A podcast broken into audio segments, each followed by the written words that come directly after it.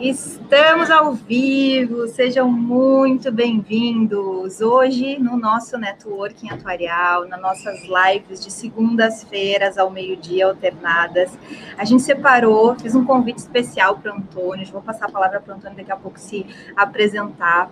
E a gente vai estar tá tratando do assunto do best-seller Nós, ou Ruído, erros comportamentais, falando com um especialista em economia comportamental. E a gente vai estar tá fazendo hoje uma proposta de que a gente consiga fazer uma resenha crítica do mais novo livro do Kahneman, junto com outros autores, né? Mas é um livro muito conhecido dentro da ciência atuarial, o tradicional dele anterior, o Rápido e Devagar, sobre estruturas de raciocínio, de pensamento, e que a gente já utiliza na ciência atuarial, na gestão de risco, e, portanto, hoje a gente vai descobrir os erros comportamentais que cometemos, e você vai descobrir os erros comportamentais que você comete e nem sabe. Antônio, seja muito bem-vindo. Te apresenta para a gente, por favor. Muito obrigado. Então, sou o Antônio, desde a graduação em economia lá na UF, no Niterói, Rio de Janeiro, eu me especializo nessa parte mais comportamental da decisão econômica e desde então minha especialização vem crescendo nisso. Tenho já pós-graduação em neurociência e também em psicologia aplicada e agora estou tirando o meu MBA em ciência dos dados. Então é uma coisa, é um assunto que eu gosto muito, estudar formas diferentes de entender o comportamento humano, muito focado nessa parte de finanças e decisões econômicas. Já trabalho também há alguns anos em, no mercado financeiro, especificamente com educação financeira, e estou me aventurando aí na leitura do Nós, já sou já é, bastante conhecido da parte de, do Kahneman e também do livro que ele já lançou, que você mencionou agora, Rápido Devagar.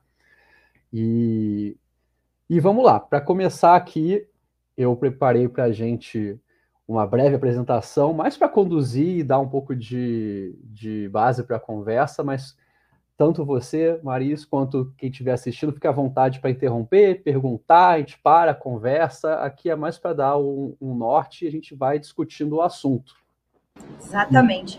Lembrando para todo mundo que o nosso networking atuarial aqui, ele tem esse propósito muito claro de conteúdo compartilhado. E essa é uma literatura que a gente ainda não tem em português, então a gente está se antecipando e trazendo uma leitura para eventualmente quem não domina a leitura em inglês. A gente não vai esgotar o livro hoje, né? A gente vai trazer os propósitos iniciais justamente inclusive para ter a, a, a ideia de incentivá-los a buscar essa leitura, é uma leitura muito aplicada à área de gestão de risco, e o nosso network atuarial permite que a gente crie essas conexões para solucionar, então, problemas de gargalos sociais, de gargalos tecnológicos, de gargalos empresariais, justamente trazendo essa visão. E aí, para você que gosta desse conteúdo, já deixa um like nesse vídeo aqui embaixo da tela, encaminha ele para outras pessoas, outros atuários que vão aplicar isso na vida. Eu vou brincar um pouquinho aqui, que eu já vou pedir é, desculpas antecipadas pelo excesso do meu barulho, que hoje eu estou num ambiente diferente. Vou mostrar para vocês aqui um pouquinho. Olha só onde eu estou hoje, olha. Olha isso aqui. Que maravilha. Deixa eu botar na tela aqui, só para a gente fazer uma... eu sempre compartilho com vocês como a gente está, e hoje a gente está... Olha isso, sensacional. Enfim, meu barulho hoje está justificado. Tá mais ai, justificado. Ai. Brincadeiras à parte. Vamos lá então para o conteúdo, só para justificar o meu ruído aí. Pois é, vamos falar sobre isso, sobre o ruído. Infelizmente, eu não estou com nenhum ruído de oceano aqui perto. Mas... vamos, vamos lá. Como você bem falou lá no início, pensando mais numa resenha crítica, vou começar aqui falando sobre o livro em si e a contribuição que ele traz para quem está interessado em ler. Ele, assim como o primeiro, o, o Rápido Devagar, foi em sua época, ele é interessante porque ele pega conceitos que não são é, novos, não é a primeira vez que a gente vê esse conceito de ruído. Quem estuda estatística e matemática aplicada já deve ter escutado várias vezes. É um termo estatístico aqui, o nós desse, desse livro. Só que ele traz um olhar interessante que é com a ótica do comportamento e com o arcabouço lá que o, Demi, que o Kahneman e os outros é, autores têm de estudos comportamentais. Então, esse é o grande tchan desse livro. Ele traz um linguajar super acessível, para por enquanto está só em inglês, né? mas em breve vai estar em português também, é um linguajar acessível, e, e, traz essa ótica de comportamento, de o que, que isso, o que, que o entendimento desse ruído nos serve para entender nosso comportamento. Então, dado isso, a gente segue é, por que, esse é um assunto importante, e o próprio livro responde isso no início, dizendo que nosso dia a dia se baseia em fazer julgamentos, porque nós fazemos escolhas. E essas escolhas têm por base você observar e tentar digerir o que está acontecendo e tomar melhor, fazer o melhor julgamento possível tomar a melhor decisão possível. A gente não tem como se livrar muito disso. Inclusive no nosso trabalho. Tem muitos trabalhos que são baseados em você julgar coisas. A gente tem, só que em português a palavra julgamento acaba ficando meio agressiva demais às vezes. Só que a gente tem sempre esse, esse filtro, que é o que se entende por julgamento, de você analisar o que está ao seu redor e então tomar a melhor decisão possível com a informação. A gente estuda muito isso em economia, inclusive, só que com outros termos. E aí, entrando no que, o que diabos é esse ruído que é dito no livro, já desenhei aqui um pouquinho. A Maria já deu uma, já deu uma palhinha de que tem a ver, que não tem a ver, na verdade, com o som, com o ruído, o oceano que ela está escutando aí atrás, não é o ruído que a gente está falando aqui. E, como está aqui, esse é um fenômeno que não está no indivíduo. Não necessariamente é um fenômeno interno, assim como a gente viu nos livros anteriores do Kahneman, o Rápido Devagar. Sempre que eu falo do livro do Kahneman, vai ser do Rápido Devagar e do Noyes. Então, ele não acaba sendo uma coisa interna do indivíduo, tal qual os vieses são. Daqui a pouco eu vou falar um pouco mais sobre isso. Então, é um fenômeno, esse ruído, muito analisado em estatística, muito visto em organizações ou então dentro de um sistema a gente vai entender melhor que isso daí vai ter muito a ver com ser análises que você faz em grupos de decisões, mas daqui a pouco a gente vê isso melhor. E aí é muito mais fácil explicar o que é ruído para a galera da ciência comportamental e para a galera que já leu o primeiro livro do Kahneman, explicando o que são vieses. Então, fazer pelo, pelo caminho da, da negativa. O que é um viés, em primeiro lugar? Para quem já leu ou até para quem não leu ainda o Rápido e Devagar ele é o foco desse livro, é, a colocar na ciência da economia os vieses e tentar fazer alguma coisa interessante com isso. É, é um fenômeno do indivíduo, ele nasce da psicologia aplicada, ele é da, da psicologia experimental também, cognitiva também. Então, é um estudo do indivíduo para tentar entender em termos de, de grupo também, o que, que acontece com o nosso comportamento. A gente chama de viés, normalmente, um comportamento sistemático que acaba induzindo a o que a gente chama também de erros. Só que são termos bem específicos, não necessariamente um viés ele vai te levar para um caminho errado. Aí geralmente a gente chama de heurística. Mas então, a causa dos erros sistemáticos tomar decisão, a gente vai chamar de viés e é uma, um conceito do indivíduo. Então a gente consegue ver numa situação individual uma história da minha vida ou então da vida da é... ah, eu esqueci de novo como que é a pronúncia certa do seu nome, é Maris. Isso, tá Maris. Maris. Então, oh, Maris, vários Maris, sabe? Tô na Ma é perfeito. Aí, então, na vida da Maris, a gente consegue ver é, histórias que você consegue identificar vieses. No ruído, isso não vai ser tão simples. Por quê? Porque no ruído nós precisamos de um estudo aprofundado. Estamos falando do viés. O viés ainda nós precisamos de um estudo aprofundado do indivíduo, do ser humano. Normal, economia comportamental, rápido e devagar, a gente já viu isso em vários estudos e vários livros já lançados. A marca cresceu bastante nos últimos anos. Quando a gente parte para o ruído, a gente está falando de uma coisa que não está dentro do indivíduo. A gente vai observar ruídos e decisões é, quando analisamos vários dados de várias decisões. Então, acaba sendo coisa mais de grupos. E o ruído em si vai ser a variabilidade que a gente encontra no resultado das decisões, desses julgamentos. Então, acaba sendo algo muito da estatística mesmo, que a gente consegue trazer para o nosso dia a dia. Você tem um olhar estatisticamente para um grande número de casos, para um estudo, para conseguir fazer o estudo do ruído. E em, quando você pensa só no ruído puramente, você não precisa saber nada do indivíduo. Você consegue identificar ruído basicamente analisando dados de decisões e de julgamentos. O viés depois, eu vou falar um pouco melhor, ele vai ajudar muito na parte de você diagnosticar o que está causando o ruído. O ruído em si você não consegue fazer toda essa, toda essa história que a gente conta nos livros do, de vieses, de heurísticas, os livros mais clássicos de economia comportamental, de ter toda a historinha. Tal coisa aconteceu, a gente consegue identificar tal viés, e esse viés, em média, causa tal situação. O ruído você vê uma análise é, bruta dos dados mesmo para você entender a variabilidade. E aí, quando essa variabilidade é muito alta, a gente chama, a gente diz que é um caso muito ruidoso, você pode começar a suspeitar, olha, tem alguma coisa estranha acontecendo. O que será que está acontecendo? Aí que você pode colocar os viés. E aí, sempre ajuda muito a gente trazer exemplos e contar histórias. Eu trouxe aqui uma do próprio livro do Noise, que, resumidamente, eles colocam: imagine que uma mulher que ia ser contratada, mas, pelo fato de ser uma mulher, não foi.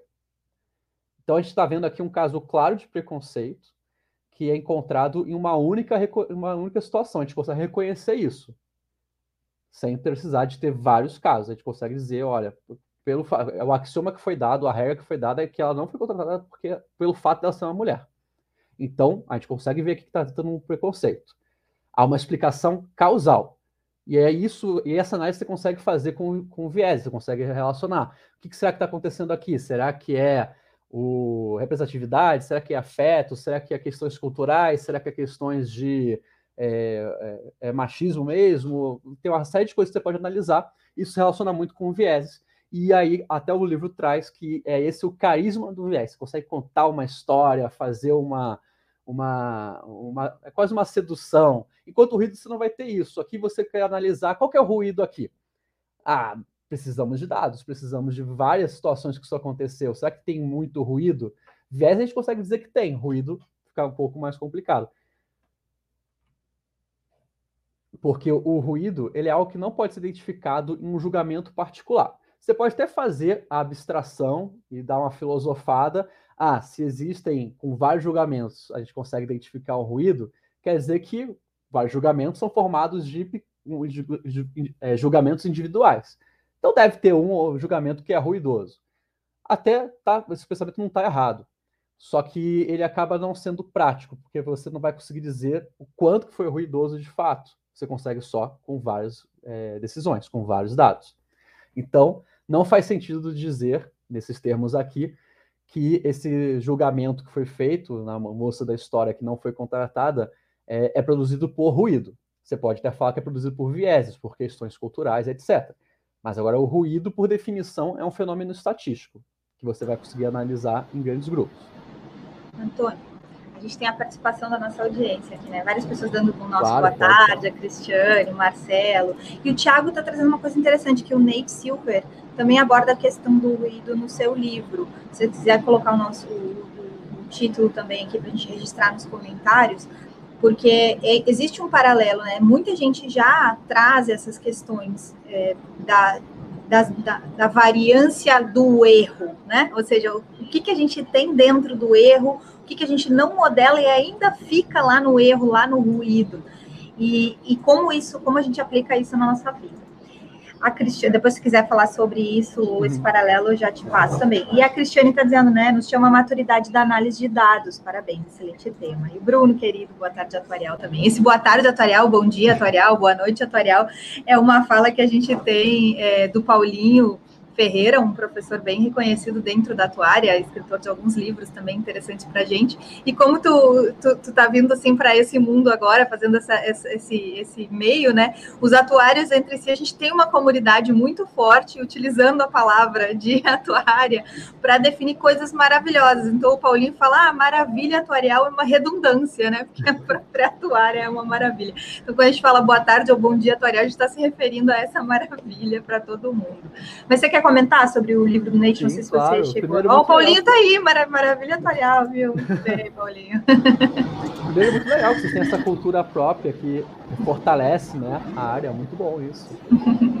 E perfeito o comentário que foi feito de, do, do Thiago, né? Do, ele mencionou o livro do Nate Silver. Sim, tem o, o, livro dele, eu tenho ele aqui. O título, se não me engano, é O Sinal e o Ruído. Ele já, como eu disse no início da, da live, não é um assunto super novo que ninguém falava. Não, isso aí é um assunto já que está na área acadêmica, principalmente de estatística e análise de dados, há um tempo.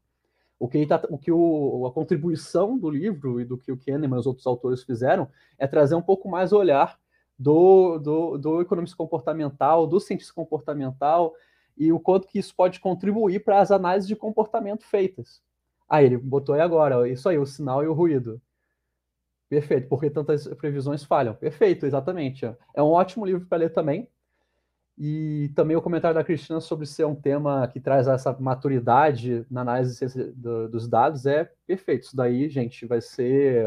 Agora, qualquer um que quer estudar comportamento ou qualquer um que quer estudar quase qualquer coisa vai ter que entender de ciência de dados, porque é, a, é o grande, possivelmente o grande boom que vai acontecer nos próximos anos, para quem está interessado.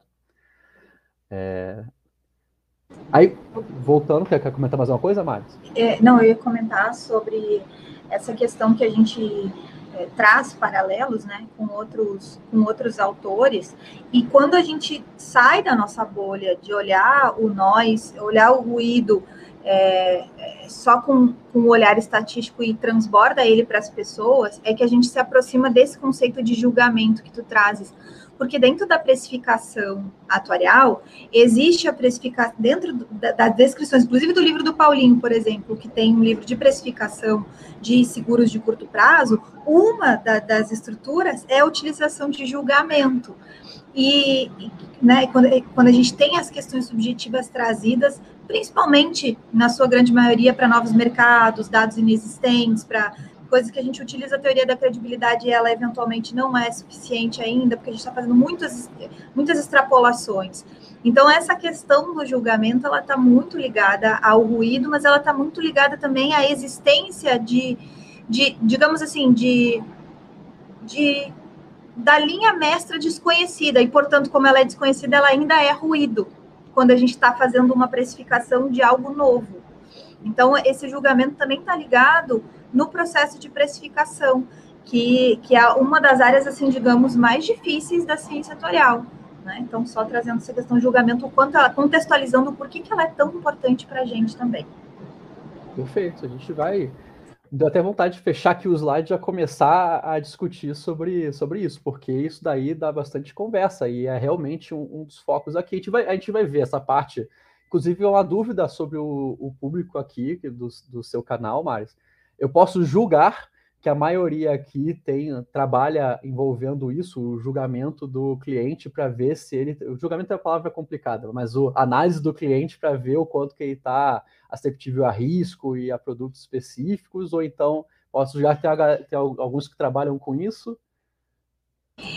Que trabalha com precificação e tem uma, um feeling maior e uma aproximação maior com, com o negócio, digamos, com a análise de negócio, pode ter sim essa questão é, do, do, da análise de risco do cliente, né? E risco de credibilidade, por exemplo, para quem trabalha na área financeira de bancos e tal.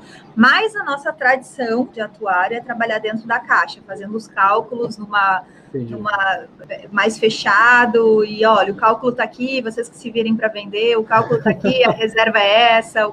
E aí o que a gente se propõe aqui dentro da metodologia mesmo de fazer conhecimento compartilhado é que a gente se aproxime e se torne mais múltiplo para solucionar problemas que envolvam gestão de risco, ou seja, que vão além do cálculo que a gente tão bem sabe fazer, né? Sabe fazer tão bem.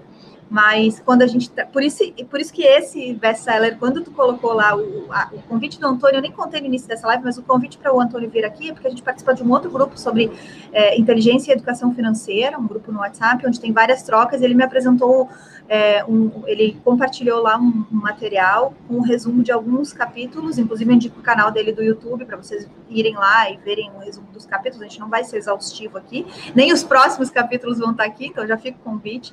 Depois eu coloco aqui no chat o, teu, o link do teu canal direto ou de um dos tá. vídeos aqui, aí o pessoal aproveita.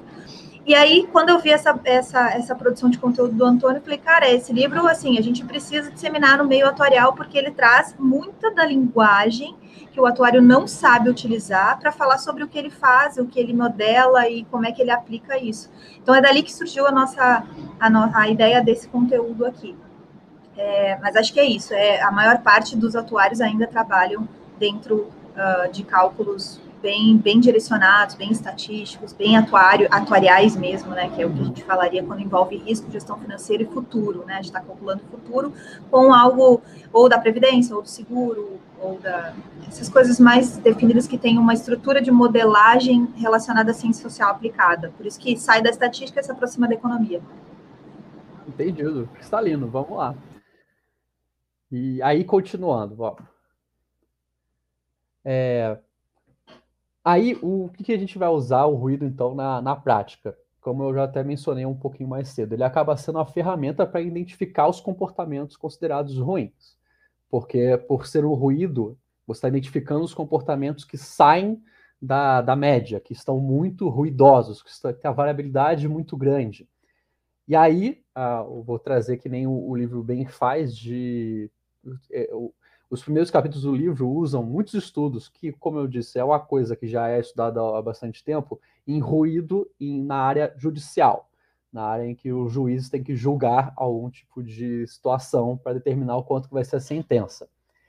Então, qual é a história aqui? A gente supor, é, só, é só a gente supor que alguém foi condenado por um crime, aí o exemplo pode ser o furto de loja, assaltar banco, se vocês quiserem, e a gente pode fazer a pergunta de qual é a provável sentença.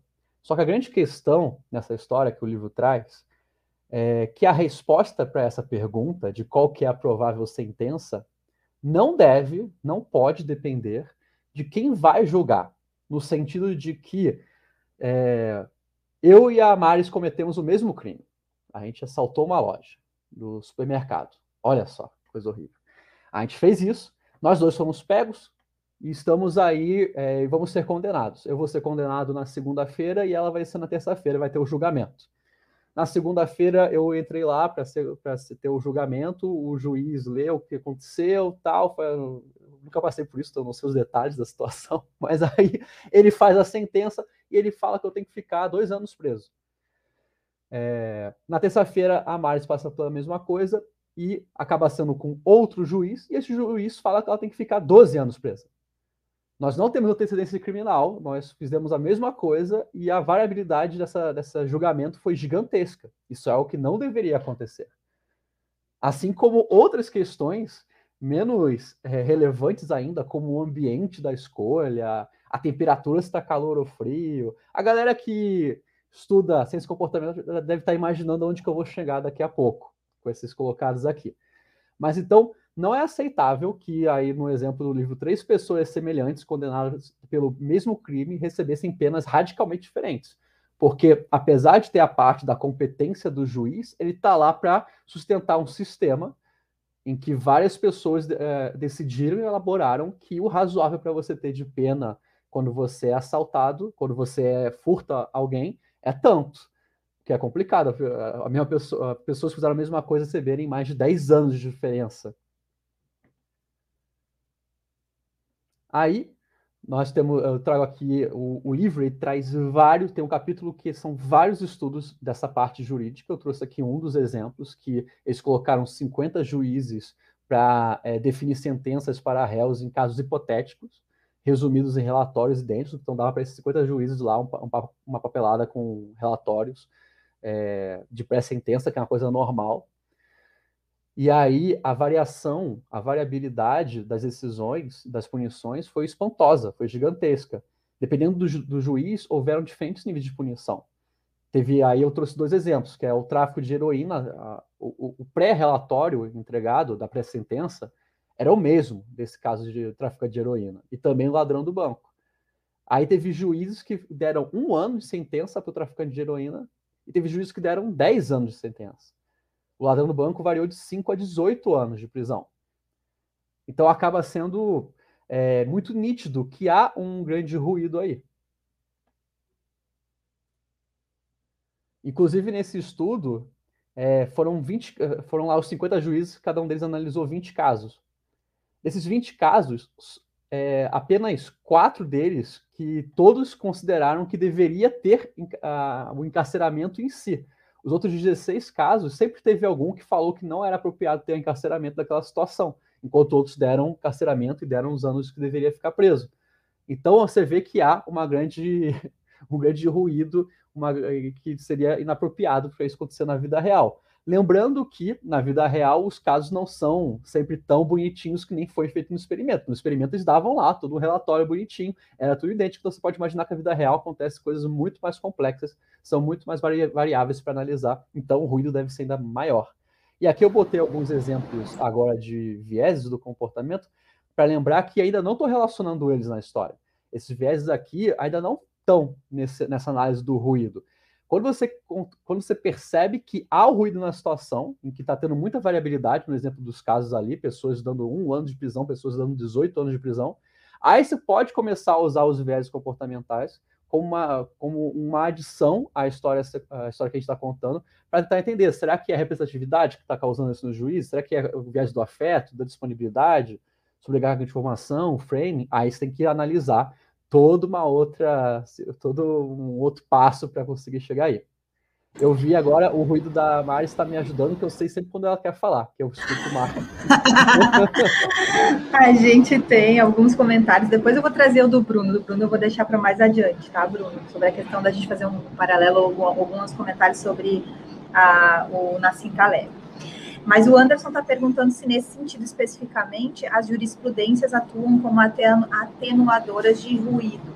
E aí, antes de tu responder é, a, a, percepção, né, dentro do que o, o, autor traz, eu me lembro muito também do Eric Siddhartha, que é um atuário que hoje, é, na tese de doutorado dele, está trabalhando a, o que a gente chama, ai meu Deus, me faltou o nome agora, mas a questão da aplicação do cálculo atuarial dentro do julgamento do juiz, ou seja, ai, tem um nome bem específico, se alguém lembrar, coloca aqui nos comentários, mas que traz justamente parâmetros de atuária de risco, de característica do crime, característica da, da pessoa, para daí já dar uma, uma prévia do que deveria ser a, a pena dentro da liberdade do que, do que se traz na lei, né? Jurimetria, o Bruno está colocando aqui, mas tem mais um nome que se usa especificamente. E aí ele até coloca, né? Jurimetria mais atuária é um novo futuro, é por aí. Mas aí você acha que essa questão da jurisprudência é uma das estruturas que existem para atenuar os ruídos? Sendo, sendo bem feita, em primeiro lugar, obrigado aí pela, pelas perguntas. Eu conheço o Anderson Matosinhos, ele veio aqui só para fazer pergunta difícil que eu estou sabendo. É, a gente faz parte de um, um, grupo de economia comportamental chamado Geekonomics, grupo maravilhoso, em que nós fazemos, quem tiver interesse em pesquisar, Geek Economics, tudo, tudo junto. É, gravamos praticamente semanalmente, às vezes mais até podcasts aí para vocês escutarem quando tiverem interesse, mas aí é outro assunto. A questão sobre a jurisprudência, quando ela é bem desenhada, com certeza ela pode ajudar na, no ruído. Tem até uma parte que nem está aqui, porque já é um pouco mais para frente, é um pouco mais avançado no, no livro, em que eles trazem alguns métodos para você conseguir diminuir ruído, e entre eles está você formular é, regras, entre aspas. Quando você deixa a coisa mais, o que a gente chama de um mais frio possível, não tem tanto a emoção da, da decisão do ser humano, é você botar realmente a formulinha, a pessoa tal situação, mais tal situação, é, tanto que ela roubou é igual a pena X, Y, Z. E você vai colocando. No livro é abordado que já tem décadas atrás é, foi feito isso nos Estados Unidos, conseguiram é, um, um, juiz lá, provavelmente muito bem conceituado, que tinha bastante lobby, conseguiu fazer isso, mas revogaram, porque nós somos seres humanos, né?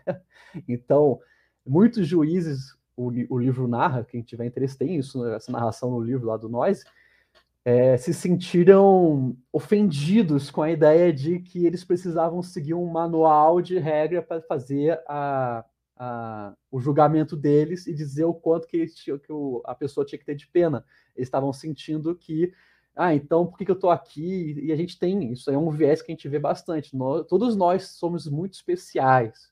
O que a gente faz é muito especial. Então, se vem um, um livro de regras que eu tenho que seguir meticulosamente para tomar uma decisão sem tanto ruído, putz, então tá tirando a minha autonomia de decisão e de profissionalismo, então acabou não conseguindo. É, se eu não me engano, o livro conta que essas regras ainda estão assim é, aplicáveis, só que não são mais é, obrigatórias. O juiz ele pode usá-las, mas ele também, se ele não quiser, ele está livre para não fazer. E aí voltam a ter ruídos. O livro explica isso muito melhor, muito mais detalhe. Lembrei do título correto ali, ó, Política Criminal Atuarial. É, a, a teoria que embasa esse tipo de possibilidade, mas, como tu bem disse, não é assim tão bem aceita, né? E até botei a live do que a gente tem aqui no canal que explica sobre isso, porque é um tema completamente novo, mas não é tão é, novo, tão, completamente novo aqui no Brasil, mas não é tão novo assim digo assim, no Brasil hoje ele só cai em concursos, esse tipo de coisa assim, uhum. da área do direito, mas uh, nos Estados Unidos ele já é mais aprofundado. Mas vamos lá na nossa linha aqui, se deixar, né? Não, vamos, já quero é, finalizar aqui para já ficar só nas conversas, vamos lá. Aí eu quis trazer também, mais por curiosidade, por ser também divertido e por ser é, é interessante mesmo. O livro ele traz vários, eu também coloquei alguns outros que eu já tinha estudado em outros artigos e livros.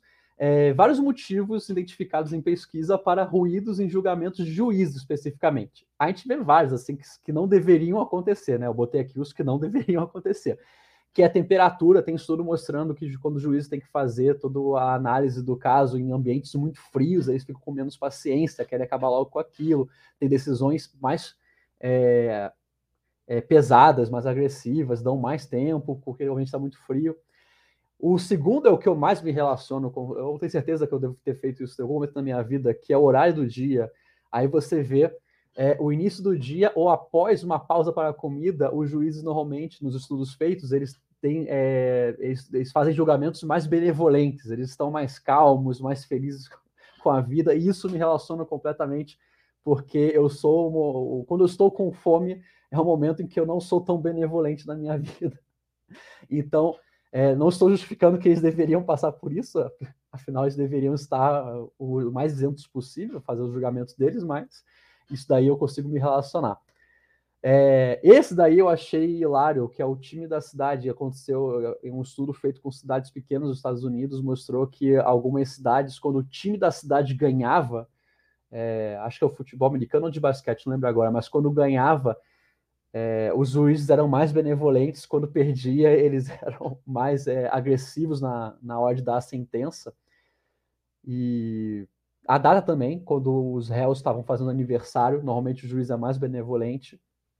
E por último, clima, no sentido de quando, agora pensando no clima externo, em países em que estava em momentos de muita imigração, pessoas refugiadas, é, isso foi especificamente visto quando juízes que tinham que dar a sentença se aquela pessoa estava aprovada para ficar no país refugiadamente ou não, quando estava em clima mais frio do lado de fora, é, eles tendiam a ser mais benevolentes, por, provavelmente por fazer alguma associação com o frio que está lá fora, a pessoa não vai sobreviver se ela não tiver em um ambiente seguro, se não der um, um asilo a ela. Enquanto que quando estava mais quente, isso acontecia menos. Então, são situações que acontecem, já foram vistas em vários estudos diferentes, é, e lembrando que esses estudos geralmente é, são feitos ou com análise de dados, e aí eles são mais realistas, é, você realmente consegue inferir o que está acontecendo no dia a dia, ou como o primeiro exemplo da temperatura, são feitos em experimentos, e aí acabam sendo em situações mais controladas. E aí eu finalizo é, tentando, trazendo a reflexão, tentando levantar o porquê. Por que, isso acontece? Os juízes são malvados, eles são incompetentes, eles é, devem ser substituídos, devemos mudar as provas para juízes. É, e não, a verdade é que eles são apenas humanos, assim como todos nós que estamos suscetíveis a isso, isso inclusive quem estuda comportamento. É uma grande brincadeira interna nossa de quem estuda ciência comportamental, de que é, mesmo fazendo todo esse estudo, a gente continua caindo em ciladas comportamentais, seja vieses, seja situações ruidosas, e, e aí a última frase é, é levantando essa parte em que os dois conceitos de ruído e de viés podem acabar se completando para a gente ter o melhor diagnóstico da situação. Muitas vezes o ruído eu, eu considerei que é uma ferramenta fenomenal para você identificar as decisões que estão sendo feitas que são estranhas. Aí é você começa a fazer o diagnóstico, ó, tá estranho isso daqui. Então a, a variabilidade das decisões, dos resultantes, está muito grande está acontecendo uma coisa estranha que não, talvez não fosse o ideal. Aí começa a analisar mais, mais especificamente o que está acontecendo, aí você vai entendendo a situação e você consegue também analisar, putz, será que tem algum viés que está relacionado? Será que a gente já tem algum conhecimento mais denso desse viés para a gente ter algum instrumental para conseguir mitigar ele?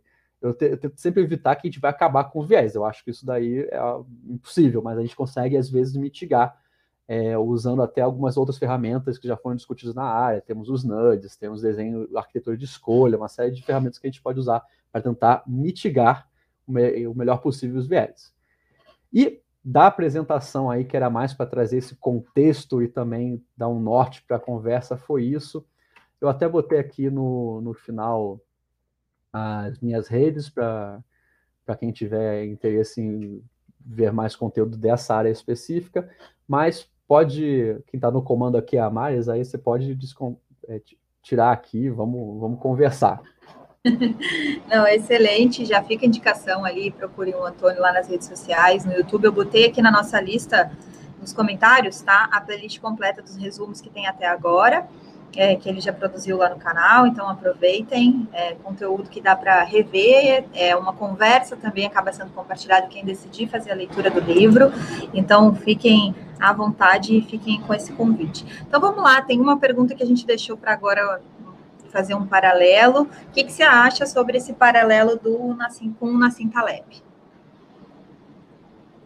Eu eu não conheço qual, qual é o paralelo com o Nassim Taleb. É, bom, o Nassim Taleb é tradicionalíssimo também na nossa área e, e, trazendo todos os conceitos que a gente aplica nas questões de risco. Uh, é, assim, a gente tem a questão uh, de balancear, ou seja, de fazer balanceamentos que ele traz, aplicando também dentro da área de risco, e tem. Uh, e, e, imagino que seja um paralelo que o Bruno esteja se referindo. Estou aqui imaginando, né? Porque são paralelos diferentes entre os que a gente pode fazer e às vezes quando a audiência está falando. Se o Bruno até quiser colocar qual especificamente o paralelo que ele imaginou em relação a Nassim Taleb, mas o, o paralelo em relação a aplicar coisas é, da estatística, coisas de dados, na nossa, nas nossas decisões do dia a dia e nas nossas, na, no nosso entendimento de mundo, né? Porque quando a gente entende o mundo através dos vieses comportamentais, através é, dos nudges, depois se quiser explicar um pouquinho sobre nudges também, que é uma, um dos temas que a gente acaba fazendo um, um, um paralelo também. Uh, quando a gente entende isso, a gente influencia nos resultados que a gente tem na nossa vida. E depois, se o Bruno quiser colocar algum específico aqui, aí a gente comenta. Mas fala para a gente também de nudges, o que, que é esse uhum. conceito, como ele está envolvido com a, com a economia comportamental. Não, mas primeiro sobre o que o Bruno colocou. Obrigado pela explicação, Bruno. Desculpa não ter pronto é, direta a resposta, porque não é tanto a minha área é muito focada no ciência do comportamento. Aí eu não desconheço tanto na Cinta Lab, já só tinha ouvido falar. É, aí, como a Maris colocou, Acho perfeito, é exatamente isso. Queremos usar mais os dados para conseguir eh, analisar melhor as situações e ver se as decisões estão sendo feitas de melhor maneira. Isso foi tudo que foi colocado até agora. E essa parte de análise de dados, de entendimento, também tem uma, é, uma contribuição muito grande que você começa também a questionar como que o dado é gerado, como que ele é coletado, e tudo isso é incrível para as instituições e para os grupos e até para os indivíduos entenderem é, de fato como isso pode ser como que isso pode ser considerado, como que a gente pode levar isso para os analistas e como que a gente pode tomar as decisões de uma maneira tendendo a serem melhores. É, e o Taleb também, ele tem, bom, então são, vamos lá, são quatro uh, conceitos principais lá que o Taleb aborda nos livros dele, né? O cisne negro, a lógica do cisne negro, inclusive ele, as pessoas às vezes atribuem a pandemia como sendo um cisne negro e ele mesmo já se pronunciou que não é o que ele descreve como sendo um cisne negro. É, ele traz a questão do de skin in the game, ou arriscando a própria pele, de que quando você coloca-se à disposição para fazer algo, os resultados são diferentes, e, e aí eu só sempre interpretando em relação aos dados, porque os conceitos eles podem ser aplicados em diversos lugares, né? Da nossa, da nossa vida. Ele tem a questão de, do iludidos pelo acaso, que as pessoas elas é, subjugam as questões do acaso, né? E acreditam em, meritocracia, digamos, estou fazendo uma interpretação bem rasa, tá? Me, uhum. me, me desculpe, porque falar sobre quatro grandes ideias, assim, de uma forma mais resumida, é, a gente se submete a essa, essa interpretação um pouco mais rasa. E a questão da antifragilidade, aí ele define lá quem é o tal do antifrágil, que não é nem o, o duro, o rígido, nem é o, o, o, que, que é frágil e que se quebra, o duro que não se mexe, não se move, não, faz nada com relação à reação das coisas que acontecem, e o antifrágil, que é um pouco do que ele traz é, da borracha capaz de se expandir, ou seja, algo que leva um, uma pancada e aí ela com, com, essa pancada ela se remolda e cresce, ou seja, a, o antifrágil ele é capaz de se ampliar com uh, um, uma, um baixo, né, com essas consequências aí que pode, poderiam ser atribuídas ao ruído.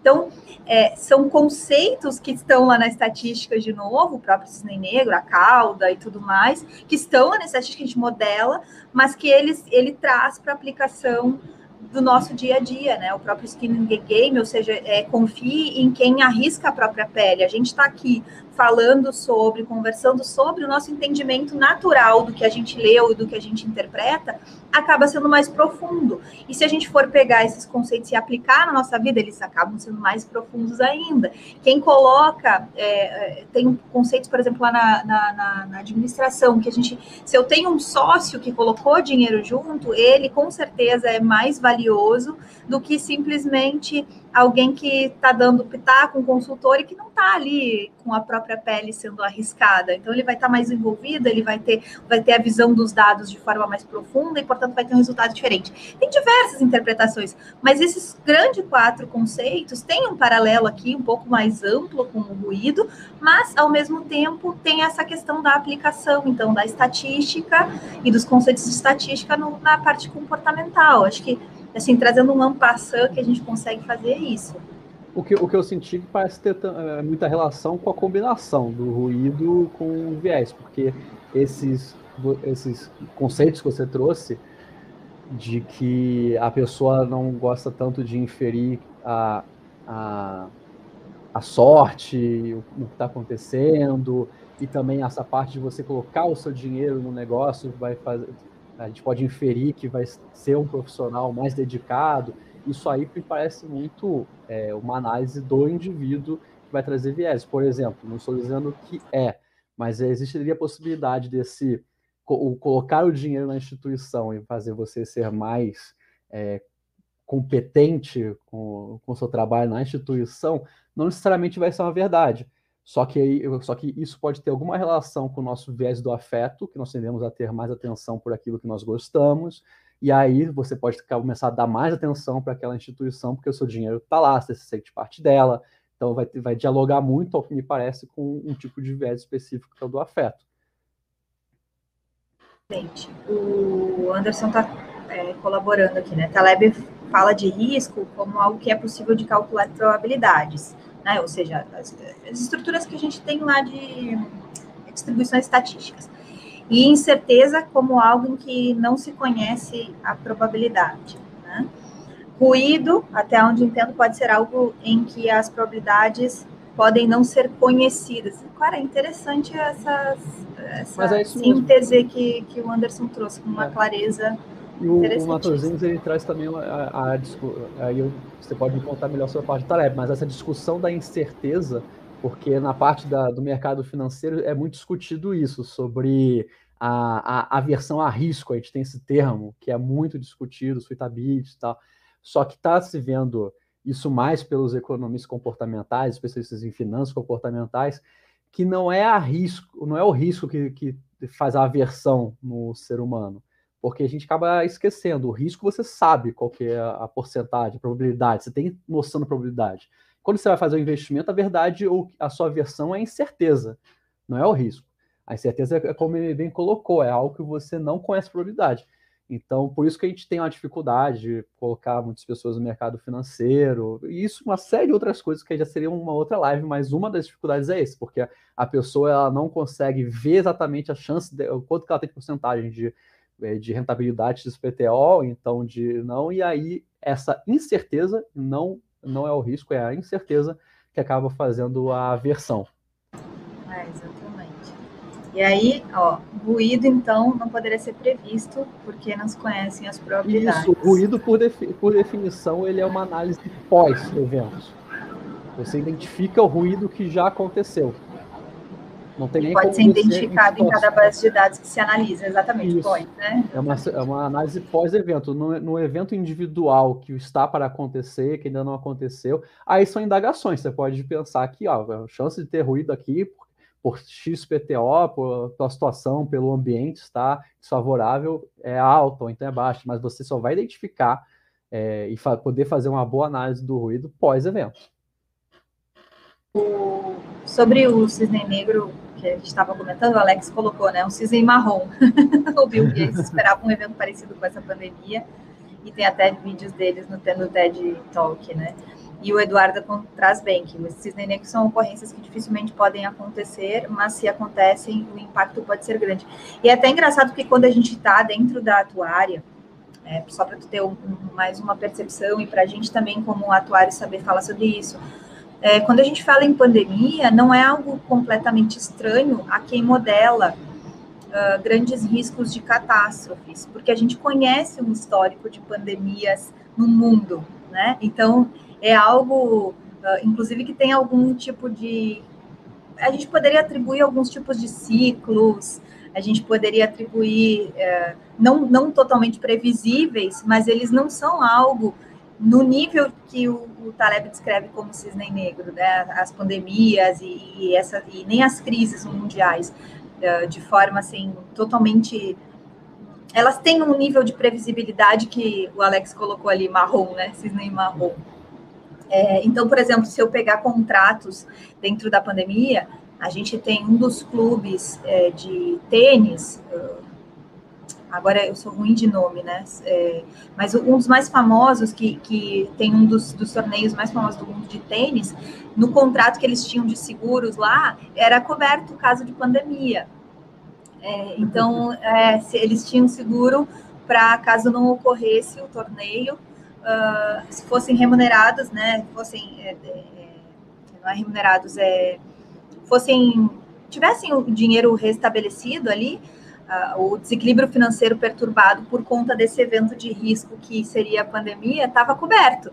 Então é algo que aos seguros, por exemplo, não é totalmente estranho, né? Uhum. E ah, o Marcos traz muito bem sobre a teoria dos valores extremos, que daí é o paralelo imediato com a estatística. Muito é, bem. Esse caso da pandemia e dos dados que uh, muitos levantaram, acho que tem, do, tem, dois, tem dois lados. Um é que realmente, quando veio a pandemia e se viu que era uma pandemia, porque se vocês se lembram no início, era, ah, é uma. Realmente, muitos, não, não eram poucos, falavam que, ah, é mais uma gripe, ah, não vai chegar aqui. Tinha toda essa crença, é, infelizmente infundada. E, mas logo depois veio à tona uma série de artigos, muitos de infectologia, que já apontavam aquela zona como uma zona de risco para novas doenças, possíveis epidemias. Então, de fato, existiam. Ah, não, ninguém, quando você fala que ninguém imaginou que poderia acontecer, não, calma. Algumas pessoas tiveram alguma noção de que era possível, tal, talvez improvável, mas possível. E, mas ao, ao mesmo tempo também tem uma outra ótica importante ser dita, de que existe um movimento de comportamento muito visto, principalmente para mim que sou da área da economia, que é muita gente que na época não viu nada, mas depois quando viu, ah, conseguiu analisar os dados e muito tempo depois aí vê, nossa, isso era óbvio, eu inclusive já sabia disso, por, é, é um viés que a gente vê bastante no dia a dia de pessoas que depois que aconteceu o ultraje falam que ah, eu já sabia pelo aí depois que ela já sabe que aconteceu, ela olha com outros olhos os dados que já tinha anteriormente. Na época ela já tinha esses dados, só que ela não conseguia identificar que ia acontecer o ocorrido, mas aí com esse novo olhar depois do ocorrido, ela consegue identificar, ah, realmente dava para dizer. E aí ela fala, ah, isso aí já sabia, porque por causa disso, disso, disso. Acontece muito. Então são duas óticas aí que fazem sentido o Alex está colocando, né, que a situação, é, uma situação, se for e puder ser imaginada, já não é cisne negro. É, é uma, uma, boa explicação também. E, e essa questão da, da gente saber, ó, o NASA está aqui também, NASA, querido, bem-vindo. É, essa questão da gente saber, meu pai brincava muito, meu pai é economista de formação, eu também fiz economia, então eu posso ter um pouquinho de, de liberdade para falar mal dos, da, da, gente mesmo. Eu também uso e, disso. E a, gente, e a gente fala que o economista é o especialista em dizer que o melhor momento para assim, investir já passou, né? Ou seja, a gente olha para trás. E, e o atuário, ele é o cara que tem que projetar isso para frente, tomar decisões reais de impactos no futuro, ou seja, de precificação, de tamanho de reservas, e é isso que é a, o cerne, né? Então, da questão, assim, mesmo que a economia também faça suas projeções, mas na hora de vender algo é, relacionado a isso acaba caindo no colo do atuário. Então a gente faz essa, essa diferenciação, a gente brinca aqui em casa sobre isso, né? e o torneio que eu estava me referindo era o meu marido procurou aqui, é o Roland Garros. Então, sobre isso. É isso, gente. Mais algum comentário aqui? Aproveitem os minutos finais para colocarem as suas percepções. E eu quero te pedir para falar sobre Nudge. Ah, então, eu ia falar isso agora, para não te deixar no vácuo. Eu acho que combina muito para ser a, a, parte final da conversa, porque o, o Nudge ele é uma ferramenta para tomar decisões melhores. E eu acho que dá para ser usado aqui nessas decisões ruidosas. Qual que é o conceito do Nudge? É, já que nós estávamos falando esse tempo todo de crimes e situações em que as pessoas são julgadas, é, o, o, julgamento, a pessoa ser presa na sociedade porque ela cometeu um crime, nada mais é do que uma política comportamental. Uma política que você quer induzir as pessoas a tomarem um comportamento, que é não saia da lei. Nós não, não assalte, não mate, não, não roube, etc. É uma política que você está querendo induzir comportamento da massa. Assim como é, infração de trânsito quando você recebe uma multa. É uma política de comportamento. Você quer que as pessoas tenham um comportamento de não fazer infrações de trânsito, não atropelar ninguém, não passar no sinal vermelho e etc. Aí você faz uma política taxativa. A ideia do nudge é que é possível, o, o nudge uh, não tem uma tradução perfeita, mas o mais próximo é cutucada ou então empurrãozinho. Por quê? Porque a ideia de que você tem como fazer essas políticas comportamentais sem ter que necessariamente restringir a liberdade da pessoa, ou seja, criar uma regra que ela tem que cumprir, ou então taxar ela economicamente, ou seja, dar uma multa para ela. Você tem outras coisas que você pode fazer, seja aí vai entrar muito o que a gente chama de arquitetura da escolha, que é você modificar o ambiente da escolha para tornar a decisão que a gente vai considerar socialmente melhor mais atrativa. Aí tem dezenas de exemplos. Por, é, você deixar o caminho que você quer que a população tome mais divertido é um ótimo exemplo, ou então mais interessante. Quando você. Aí eu não vou perder tanto tempo nisso, mas tem vários é, exemplos de, de situações que você viu um comportamento diferente, ou porque você mudou a frase que estava escrita no enunciado, ou porque você deixou de cor diferente, ou porque você realmente criou alguma mecânica que tornava aquilo mais divertido. Aí, isso que a gente chama de nudge. É, lá, o livro, no início pelo menos, ele é, narra uma, uma política de comportamento, só que é restritiva. Eles criaram regras para os juízes norte-americanos seguirem. Não deu certo, porque aquilo feriu o ego deles. E aí eles deu passo para trás. Talvez, e, e, lembrando que isso é quando eu falo que criaram, não foi o Kahneman, não foi economista comportamental, foram os próprios, alguns dos juízes viam esse ruído como um problema, desenvolveram essas regras e aí conseguiram aprovar acabou tendo que voltar para trás porque não a arquitetura estava muito agressiva, vamos dizer assim. Talvez se usasse essa ferramental do nudge, que é, é fa facilitar o acesso para essas regras, por exemplo, juízes, ou então dizer que é de bom tom, criar uma cultura, criar uma, uma forma de engajamento para eles seguirem essas regras estabelecidas que diminuem o ruído, acho que seria uma forma bem interessante de seguir.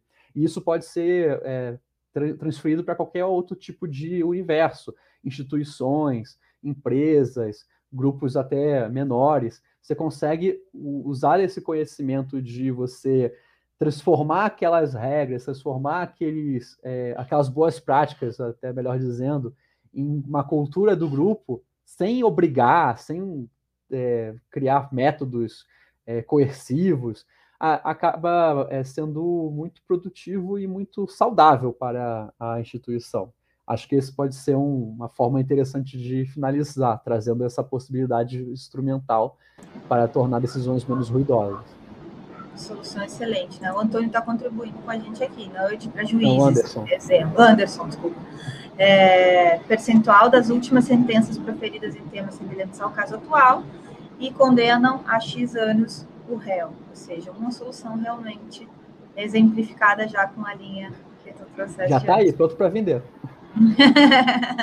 e é engraçado porque é, trazendo aqui análise comportamental, inclusive do nosso posicionamento como profissionais, que é algo que a gente tenta é, é, busca desenvolver aqui e consegue desenvolver dentro do networking atuarial, uh, são percepções completamente diferentes. Se eu tivesse um atuário tendo que fazer julgamento, a primeira coisa que ele ia querer era parâmetros uh, efetivos, históricos, para ter uma credibilidade, uma decisão embasada. É, e aí, quando a gente vê uma categoria com uma formação completamente diferente, aonde o julgamento ele é enaltecido, né, ou seja, a área da, da, do, da, do, juízo e da advocacia, ela tem esse enaltecimento do, do, da defesa de uma tese com base no que aquela pessoa desenvolveu de julgamento sobre os, da, sobre os dados que ela tem, ou seja, uma defesa realmente, é, é, um, é uma linha de ação profissional completamente diferente. Ou seja, essa estrutura tem que ser considerada também. Quando a gente quer utilizar um conceito e implementar ele, ele não vai ser uh, implementado da mesma forma. Se a gente não considera, da mesma, com certeza não vai ser implementado da mesma forma, e para a gente conseguir uma melhor implementação, por exemplo, da solução que tu trouxeste do Nudge aqui, é, vai ser através da compreensão do ambiente, ou seja, da, da, da, da, socio, da parte social aplicada, né, que a economia traz para junto da atuária também, a parte da social aplicada daquele conceito que a gente está trazendo. Então, excelente. Isso. Antônio, muito obrigada. Eu tenho certeza que todo mundo aqui aprendeu muito. Marcos está colocando mais um comentário. Divulgar relatórios jurimétricos sobre temas específicos. Exatamente, toda essa estrutura, Sim. né? Muito bom. Suas palavras finais. Ah, agradeço muito o convite, agradeço muito quem assistiu até o final. Muito obrigado, gente. É uma área super legal e com certeza tem como trazer esses conhecimentos. Isso que você falou agora no final é excelente.